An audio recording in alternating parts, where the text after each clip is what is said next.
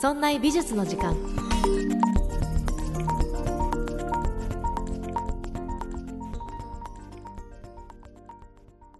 さてやっていきましょう。美術を身近にするこの番組。そんなプロジェクトラチがお送りいたします。さて7月もう後半ですね。オリンピックが開催されたかな？と思います。私のうちにはテレビがないのでどうなっているのかさっぱり分かりませんけれども。ね。あとは収録時はねまだ始まっていないのでどうなっているのでしょうか。ねオリンピック楽しみだよっていう人も話もぜひ聞いてみたいんですけれども、えー、私のお家はですねオリンピックの話とは全然無縁であのですね朝顔をね植えたんです。朝顔を玄関のところ玄関？ベランダ？のところにこう植えてでこうやってるんですけど朝顔って朝咲くじゃないですか。で私の今植えてるところは結構日当たりがいいので本当に夕方になったらもうちょっとなんかあるかなぐらいでもう日中は本当にもう花の葉の字もないんですね。だから朝見に行くんですよ朝水やりして朝やりに行くからなんか朝外に出るっていう習慣がちょっとずつ身についてるってこの朝顔のおかげですねありがとうございますスポーツマンシップはありませんけど健康に、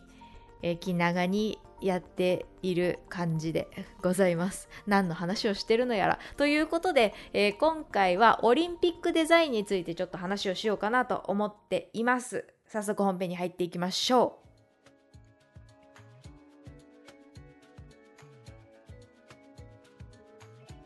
さてさて前回のおさらいを少ししていきます。実はですねこの番組、えー、デザイン誌デザインの歴史ということで、えー、7月全4回やらせていただいていました。今回は、えー、最後の第4回目ということです、えー、前回の第3回目では、まあ、アメリカのねえ話アメリカのデザインの歴史について主に話をしていきました。その時に1950年代というのはえ生産者側に立っていた。デザイナーが生産者側に立っていて、えっと、設計というポジションでやっていた。それが1950年代に消費者側に立ち位置を変えたよっていう話をしていきました。まあ、理由としては、えデザインが優れているものの方が売り上げがいいと。売上とデザインがリンクしているということにだんだん気づき始めていってじゃあデザインいいデザインって何だろう？消費者としてはどういうデザインを求めているんだろうということをまあ、整理していった。これが1950年代。アメリカ以外ヨーロッパでは1960年代が、まあ、この消費者目線に入るっていうところになっていきます。さあその後1960年代アメリカでいう1960年代というのはまたデザインが変化していきます。その50年代はデザインの意味が増えました。で60年代はデザインをまた新しく変える出来事が起こっていきました。それがテレビの出現。広告がもうあのデザインの在り方というのを大きく変えてしまいました。それはデザインの歴史と広告の歴史というのが強く結びついたよという話をしたんですね。ということで第4回目はデザイン誌と広告誌がどうやってリンクしていったのかということを話していきます。その一番の大きな例として今回はオリンピックデザインというところにフォーカスしていきます。オリンピックデザインの歴史を追うことでじゃあデザインの歴史が広告とどう結びついたのかマーケティングとどう結びついたのかということをやっていきます。まあ、今回はえオリンピックの世界的な動きと、まあ、具体例としては、はあの日本の、ね、オリンピック日本人がえー、世界のね4年に一度やってるオリンピックに対してどう向き合っていったのかっていうことをしていきます。オリンピックっていうのは、まあ、巨大な広告誌ですよね。なぜデザインが、えー、広告と絡んだのか。現在で言うと当たり前だと思うんですけどねなんかデザインって言ったらなんかこう電通とか博報堂がこうやってるみたいな CM を作っていますとかテレビ番組のなんかを作っていますとかね。そういうイメージがあると思うんですが当たり前じゃなかった昔から歴史を紐解いていきましょう。さあまず、えー、歴史広告史の話をしていく前にもう一度改めてですけれども、えー、アートとデザインの違いというのをまあ定義をしていこうかなと思います。まあ、この番組でも、そんな美術の時間でも何度もアートはこうだよ、デザインはこうだよっていう話をしていきましたが、えー、こと広告誌が絡んでくることで、また改めて定義をしていきます。アートというのは、見方、どう見るかというのを、まあ、鑑賞者に委ねている。ですが、デザインというのは使い方、この製品をどう使うかというのを消費者に委ねているそこも、まあ、あの固有の違いかなというところです。で今回、えフォーカスするのはこの使い方デザイン特有の使い方というところが、まあ、問題になってくるかなということで、え分けてみました。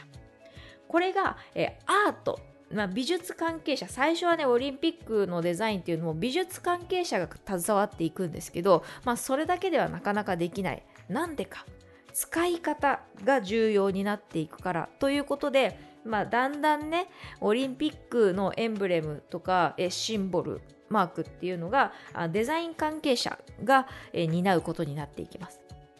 そのロゴマークがどれだけ造形的に美しかろうがクライアントに認めてもらえなければ消費者の目に留まることはないですよね。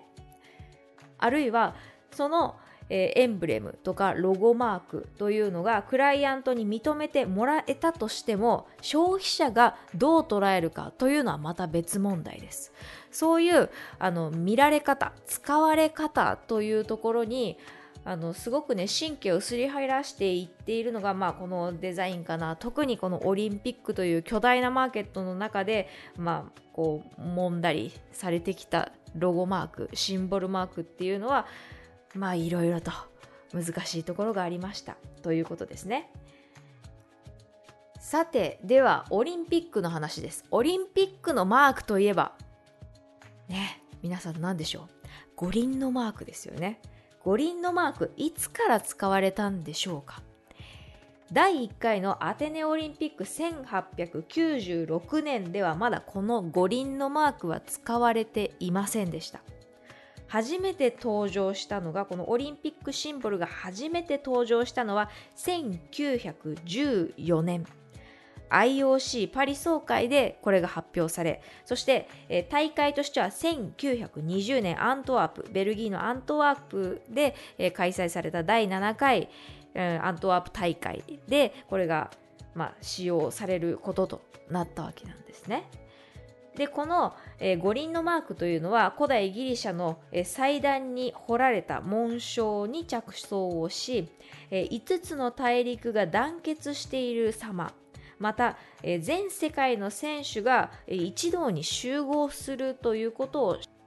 表したそういうエンブレム、えー、オリンピックシンボルか。もう名前がねあの初期の頃はいろいろ言われてるんですが今回はオリンピックシンボルと言わせていただきます。オリンピックシンボルが、まあ、この1914年から発表されていきました。またこのオリンピックシンボル五輪のマークとは別に、各大会ごとに作られるエンブレムというのがあります、まあ、今年のね東京2020のエンブレムは、えー、所浅尾さんが制作された、えー、組一松門っていうねあの多様性と調和っていうのを市松模様で表したっていうロゴが使われていますよね。ね、あれも1年ぐらい東京に行ったらずっとなんか旗とかにあるんでねもうだいぶ見慣れてるロゴにはなっていきますけれども、まあ、そういうねあのシンボルオリンピックシンボルである五輪のマークと、えー、エンブレム各大会ごとで使用されているエンブレムというのが、まあ、今回のテーマになっていきます。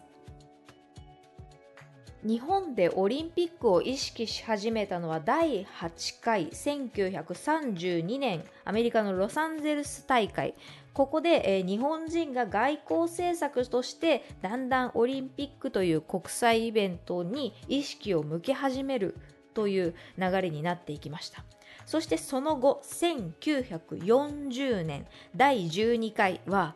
東京大会が開催される予定でした。まあこれはね結局幻の大会になってしまったんですけれども東京日本としてはこのオリンピック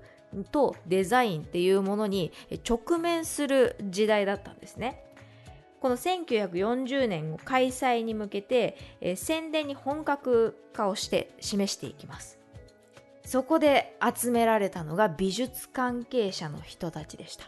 美術関係者を集めましてエンブレムの制作を依頼またその後ポスターの制作を依頼することとなります。まあこれもねあのスムーズにいったわけじゃないんですよ。最初はコンペをしてコンペティションをしていろいろ公募を募ったんですけどまあ結局うまくいかないということでまた改めてやり直しをしてでまあデザインの関係者美術関係者の人たちに、えー制作を依頼するんですけど結局あの開催権を返上してしまうということになってしまいました。まだね日本のオリンピック委員会にあたるところと、えー政治とそして美術。美術関係者の足並みが揃わないと。そういう時代だったんですね。まあでもそうですよね。戦後間もなくアメリカだって1950年代からあなんかそのデザインっていうのは生産者側じゃなくて消費者側に向かわなくちゃいけないって思い始めた時代でした。1940年代というのはまだアートとデザインの区別が曖昧のまま。でこれをさロゴの制作を依頼するっていうのもえデザインの専門家ではなくて美術関係者に依頼をしている。意識としては、えー万博と並ぶ事業国際的な事業だというふうにオリンピックが位置づけられたにもかかわらずマークとかポスターが必要だよね。オリンピックってそのマークとか必要だよねっていうことが分かっていながらじゃあどうやって選べばいいのか。そしてその選ばれたロゴマークやポスターをどうやって使えばいいのかというのがまだわからない手探り状態だったというのが、まあ、幻の東京大会に言えるかなということでございます。その後、えー亀倉優作という、まあ、その当時ねあの超有名なデザイナー日本人デザイナーです、えー1964年のあの東京オリンピックのロゴマークを手掛けたりとか、えー NTT のロゴ現在も使われています。あとはグッドデザイン賞のロゴを制作したような、まあ、そういう人がその関係者としてちょっと噛んでいたらしいんですけれどもクライアントとの認識が合わなかった。そしてその後にデザイン誌というのはえ自分のねえ立ち位置というのを確立していくこととなっていきます。まあその前段階の話でした。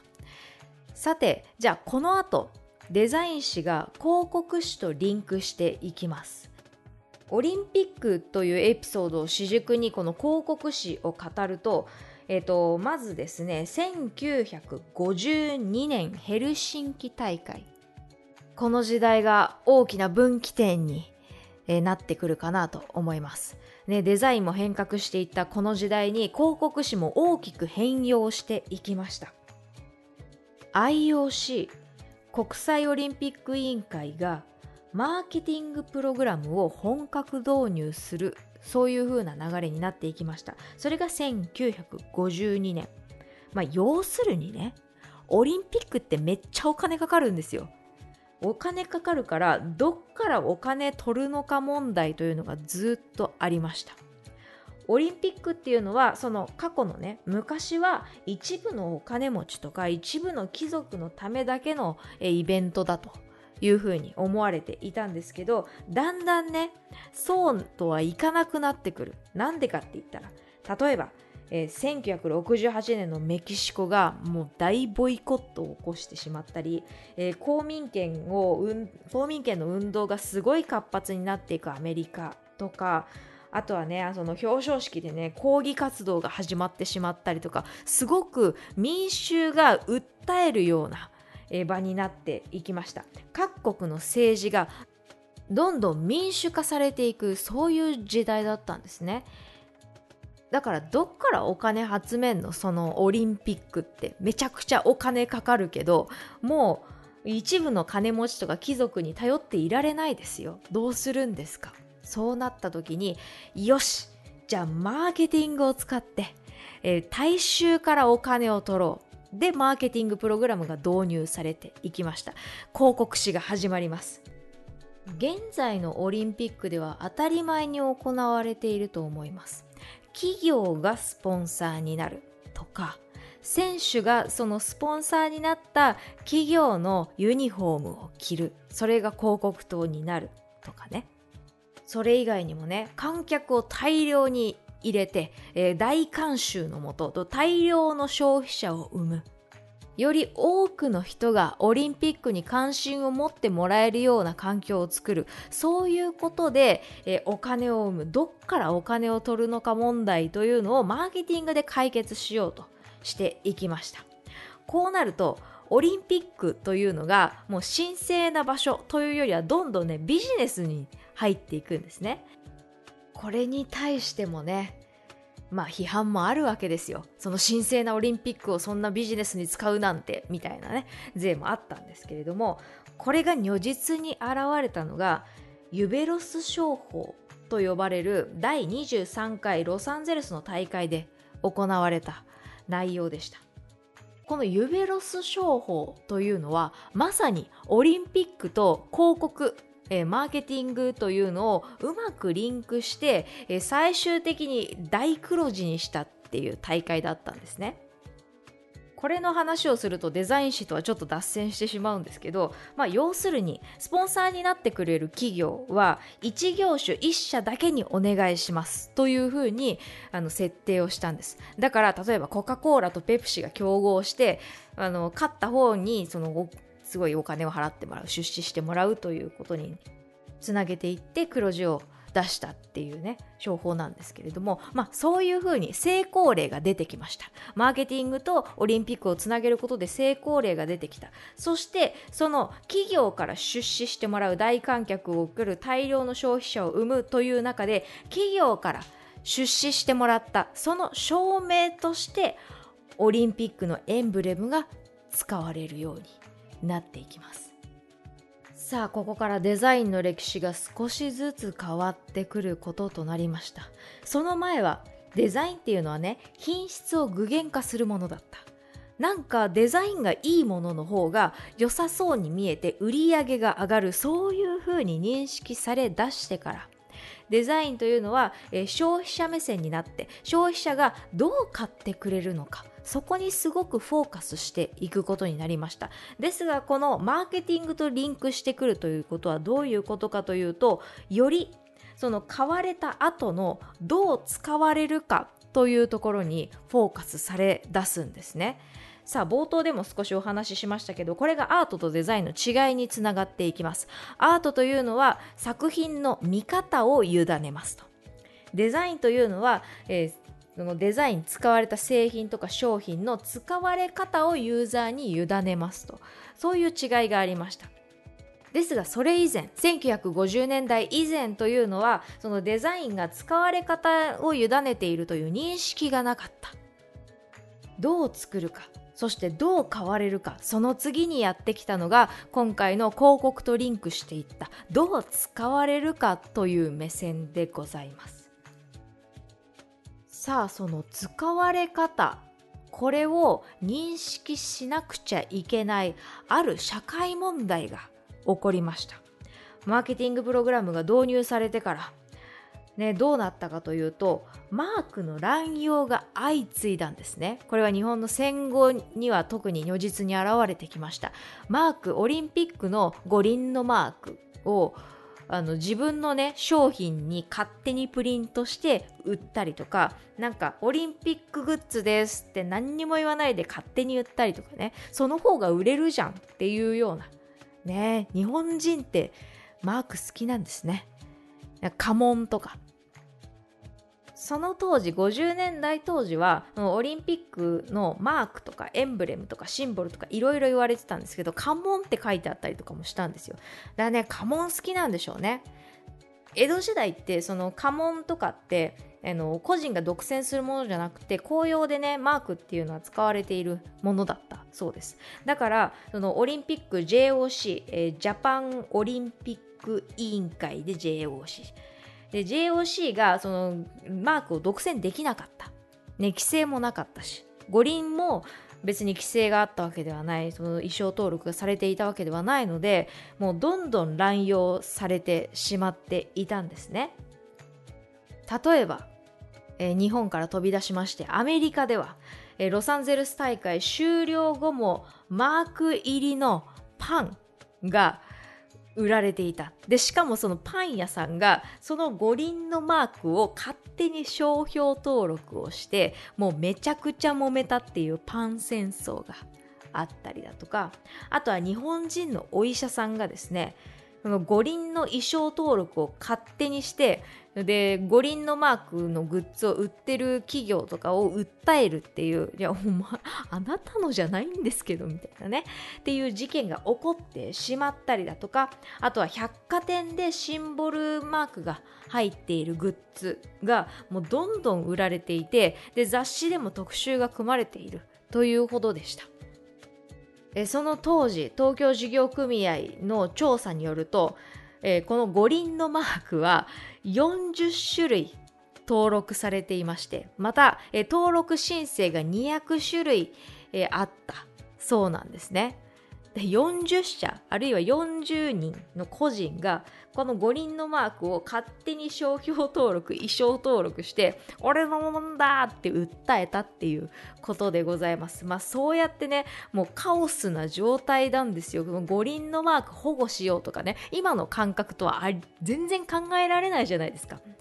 私なんか会社員だった時になんかちょうどね五輪のあのオリンピックのその出場選手地元の出場選手を応援しようグッズみたいなのを、まあ、作ったんですね。でその時に、まあ、営業さんとクライアントと話しながら言ってたのがオリンピックの五輪のマークは使ってはいけませんと。それに似たやつも使ってはいけませんし、えー、そのエンブレムその大会ごとにあのなんかこう提示されている特別なねのロゴマークっていうのも使ってはいけません。あと頑張れ日本も書いちゃいけませんって言われたんですよ。なんか規制めっちゃ多いなって思うんですけど最初はね規制がなかったんです。紆余曲折しながらこんなにもめちゃくちゃ規制が、えー、貼れるようにはなったんですけど最初はなかった。40社も40種類も登録されていたということでございます。でこれに対して JOC はえー、ジャパンオリンピック委員会はめっちゃ怒るわけですよ。で、抗議するんです。この40種類の登録を全部取り下げてくださいと。で、申請するんですって。ですがね、これがね、通らなかったんです。いや、なんで？いや、なんでって感じですよね。で、実は、この五輪のマークが作られたのって、えー、最初にお話ししたんですけど1914年で発表されたで作った人は、えー、ピエール・ド・クーベルタンっていう人、まあ、オリンピック委員会組織の、えー、創設者の一人とされている方なんですけど、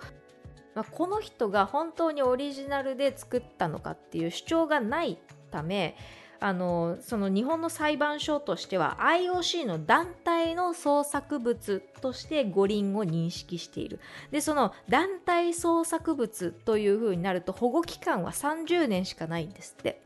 だからこの30年から外れているからあの著作権を主張することはできませんよと。でしかもじゃあ JOC が改めて衣装登録をするかって言ったらすでに使用されているもう何何回もオリンピックされているからもうみんなに知れ渡っている公共のものと判断されてしまって JOC がその40種類の登録されているものを訴訟できなかったんですってそういうことある？全然。えどういうこと？でも本当にまださ法律とかも規制というのがまだ全然貼られていない時のカオスの状態だったんですねっていうことがまあ分かってくるかなと思います。それに追い打ちをかけるように JOC に対して追い打ちをかけるように IOC が1956年にこういうふうに表明してしまいました。IOC 国際オリンピック委員会の会長でありますブランデージさん、まあ、かなりね保守的な発言をするんです。オリンピックというのは政治と同様商業利用にも無関係でなければいけない。だから商業を目的にオリンピックを運用してはいけないと。いうふうに表明してしまったんですね。だから、えー、五輪の使用目的って JOC にとって五輪の使用目的って商標利用ではないんですよね。だから商標登録あなたはできませんよねって言われてしまった。だから囲うこともできなくなっちゃった。ちょっとずつちょっとずつあの商標をやってる人を指摘していくことしかできなかったという。そんなんあります？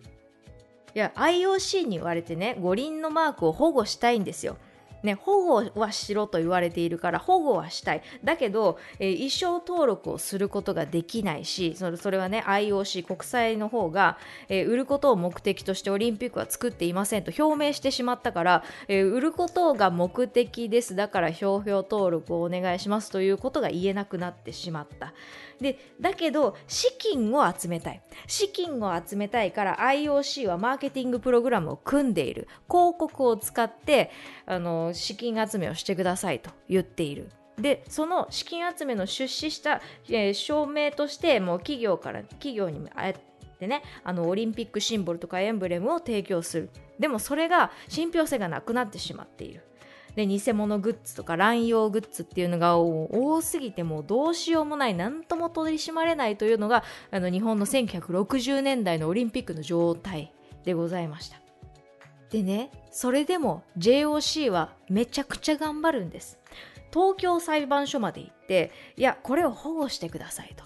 言ったんですよ。だけど結局守れなかったんですね。それはさっき言った、えー、内容でした。すでに、えー、使用されている公共のロゴであるっていうことと、えー、作った団体はすでに保護期間30年が過ぎていますと。いうことで東京裁判所がこれは守れませんと言ってしまったんです。で極めつけは IOC が、え商業目的じゃないって言ったからあなたたちはそもそもこの条件に合ってないでしょというふうに言われてしまった。そうしたら JOC はどうしたかというと吹っ切れます。お土産にもうマークをバンバンつけていったりとかあとはこう250社の企業がスポンサーになってもらってどんどん物品を、えー、制作して売ってもらう。そしてその使用料として、えー、もらうということで。やっていきました。最初はね寄付っていう形でねあの集めていたんですよね。でこの寄付っていう言い方がまたこう批判を浴びたりとかするんですけど結果的に JOC はこれによって、え7億5000万の余剰金を獲得して終えることとなっていきました。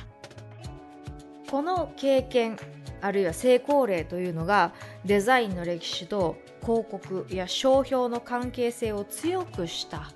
えー、つながりとなっていきました。まあ、この後ねあの IOC が、まあ、やっぱり、えー、撤回して条約を作ります。それが1981年条約を作って商標利用商業利用以外は禁止します。で商業利用だったら OK ですよってでそれによって JOC がその国内法で規制を張ることができたようやくできたというのが1980年代になっていきます。この頃から寄付と呼んでいたものを、まあ、マーケティングとしてまあ、活用していくことになっていくんですね。1990年代のあたりです。ようやく今我々が、え、目の当たりにしているオリンピックのエンブレムとかデザインの状況になっていったかなという感じでございます。最初のオリンピックはね第12回東京大会幻の東京大会が1940年にありましたけれどもその時はあるいはそれ以降、えー、札幌冬季大会までというのはデザインは作り方を重視していました。美術関係者あるいはデザイン関係者をまあ、デザインねエンブレムを作ってもらってデザインとしていいものがロゴマークとしてエンブレムとして採用されることとなっていきます。まあ、それはねそのデザインデザイナーが好む抽象造形を使った造形というのが使われていきました。代表するのが1964年の東京オリンピックのエンブレムになりました。亀倉優作が作ったあの日の丸のデザインエンブレムですよね。まあ亀倉さんはね最初あのデザインを日の丸って言わなかったんですけどあの日の丸のデザインというふうにまあ皆さん認識しているかなと思います。あのように抽象造形を好んでいるベテランデザイナーに、えー、エンブレムを作ってもらってそれを採用するという時代が続いていきました。だけどマーケティングの、えー、影響力。1970年代80年代になってくると、えー、作り方ではなくて使い方を関連づけなくてはならないということが認識され出すようになっていきます。だからそれまでのエンブレムって真似がしやすく、えー、乱用を防げなかった。その失敗を踏まえて70年代80年代というのはもう乱用を防ぐために最初に規制を張るとそして真似されやすい抽象的な造形ではなくってもう独特のオリジナルの、え、エンブレムを作りましょうというような動きになっていったわけなんですね。この流れでえ、エンブレムやそのポスター広告を管理するのがデザイナーの関係者デザインの関係者ではなくて広告関係者、まあ、現在では電通が主に担っていると思いますが広告関係者がオリンピックのデザインの部分というところに加味していくようになっていきます。この考え方の方が、まあ、今のデザインの在り方に近づいているかなと思いませんか？デザインっていうのは生産者側その工業ラインで作りやすいもの設計をするこれだけでは足りなかった。消費者目線にだと消費者がどういう形にしたらどういう設計にしたらよりよく多く買ってもらえるか。買われるためのデザイン。でもそれだけじゃ足りなかった。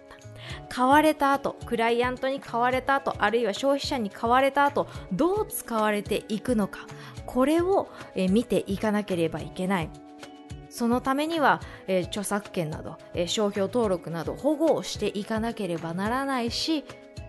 よりマーケティングに広告に関連づけられると、いろんな人が意識したという時代になっていきました。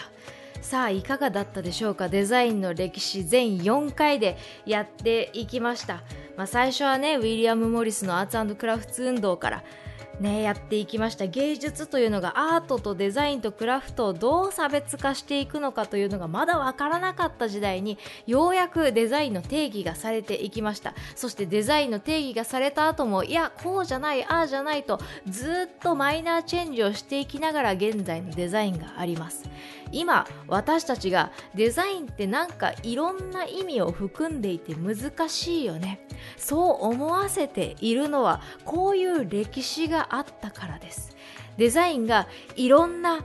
生産者側消費者側そして使われた後のえー、話ストーリーというのを加味しながら作っていかなければならない。そういう立ち位置になっていった時にじゃあより複雑化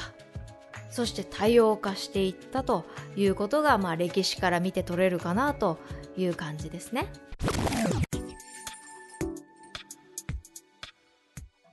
さて、いかがだったでしょうか？今週の配信はここまで。来週はスペシャルな対談を設けていますので、ぜひチェックしてみてください。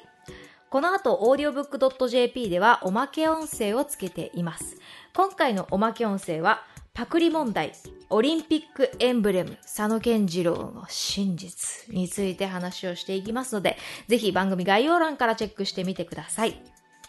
この番組そんな美術の時間では皆さんからのご意見ご感想などメールをお待ちしております。メールアドレスは art.0438.jp art. 数字で 0438.jp です。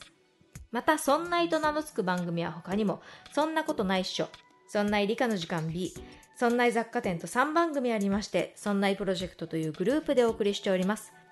そんないプロジェクトにはウェブサイトもありまして、そこから今配信中の番組や過去に配信していた番組を聞くことができます。URL はそんない .com、sonnai.com となっております。またツイッターもやっていますので、そちらの方はそんない P で検索してみてください。それではまた来週木曜日お会いいたしましょう。ピッ!